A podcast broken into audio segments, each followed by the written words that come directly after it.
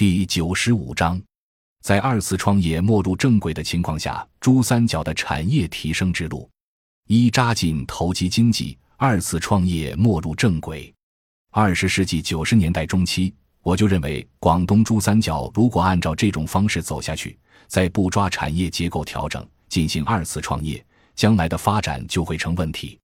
在产业层次上，一般商品制造业之上是设备制造业。设备制造业之上是金融业，金融业之上是高技术产业。如果广东长期维持这样的三来一补，吃的是不断摊薄的利润，得的是公缴费，并由于低价出让土地，倒贴三通一平费用，就会造成基层财政的亏损。这时候还不思进取，调整产业结构，整合便只能是一句空话。调整产业结构，一定要改变三来一补。至少应该把三来一补转变成一般贸易。哪个产业本身不能提升层次，这个产业就有危机。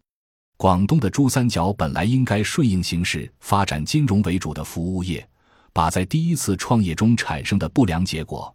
通过向华南地区转移一般制造业的第二次创业来消除。但二十世纪九十年代上中期，宏观经济政策发生了重大变化。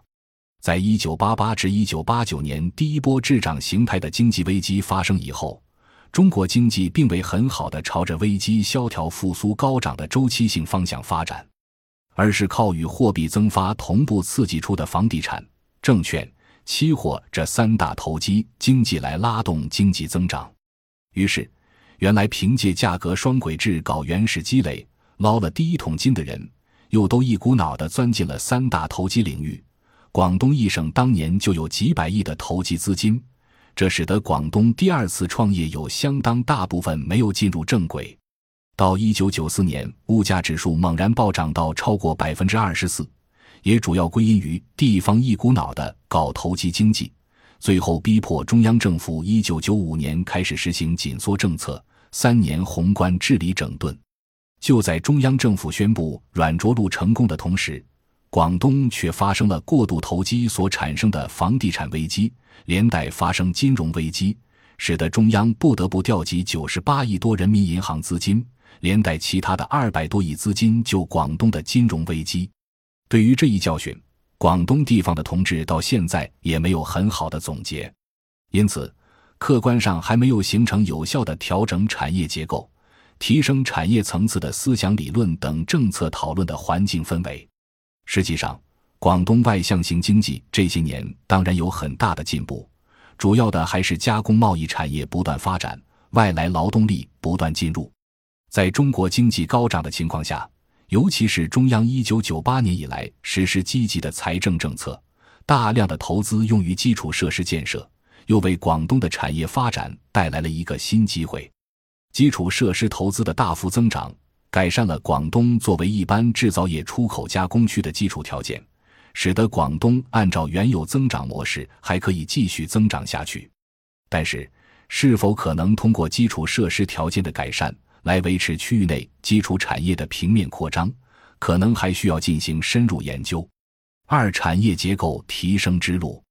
珠三角要搞和长三角相似的产业结构吗？长三角的产业结构在全国最完整。但人家是在计划经济时代就形成了。再说，珠三角按上海的路子搞重化工，必然要假以时日，且有一个高污染的问题。珠三角提升产业结构的条件，第一有大资本进入。国内这几年存差严重，超过十万亿的大于贷款余额的过剩存款，主要集中在国家垄断的大银行，贷不出去还要付存款利息，因而金融改革迫在眉睫。过去强制关闭区域资本市场、二板市场、场外交易，这些二十世纪九十年代曾经造成重大损失的政策，都正在金融相对过剩压力下重新调整。合乎逻辑的调整的思路，当然就应该是形成区域性的资本市场和产权交易中心，整合各地分散的分属不同部门的产权交易所，而珠三角中小企业密集。现在正好有条件发育地方性中小金融，包括间接金融、中小银行和直接金融、场外交易。在此基础上，通过股份制合成资本投资集团，形成地方性的金融资本，这样资本就规模化的集中了。然后，如果能把香港的创业板与深圳打通，香港汇集全球过剩金融资本的地方，就成了广东的融资市场。再以广东的金融创新集中的资本，形成有规模的大金融资本。集聚大金融资本的又一途径是吸引外国机构投资人。珠三角大资本密集了，就会转向追求资本市场的较高收益，自然会逼迫那些效益低。污染严重的劳动密集型企业往珠三角的周边挪，这即是华南经济圈的概念演化为现实的机会。指望分散的中小企业像现在这样一点一点往周边挪，成本太高，时间太长。第二，土地制度创新。温家宝总理一再强调，不得以牺牲农民利益追求发展，征地制度应该有大的改革。征地制度改革的政策思路。就是把土地作为一个农村和农民拥有的基本要素，一是农村集体建设用地可以在合规条件下直接进入市场，所有工商用地一律走市场，其价格也由市场决定；二是国家严格限制公益性的占地，并保证按市场价格对农民进行补偿。广东这次急足先得，政府已经出台文件，允许农村集体建设用地直接进入一级市场。同时，允许农村集体土地入股。如果国家投资的农村公益建设中鼓励农村土地入股，那么公益事业大部分是有长期收益的。此外，如自来水、电力、污水处理可以收取企业排污费，车站和码头也可以是长期收取土地占用费等。这样改革的结果是让农村群众。通过集体租金分配到户来，长期分享土地变性带来的增值收益。征地制度改革势必会抬高珠三角一般企业的土地成本，一些污染重、技术低的中小企业将不得不向周边地区转移，企业分散布局、城镇带动作用不强的局面也将会有所改善。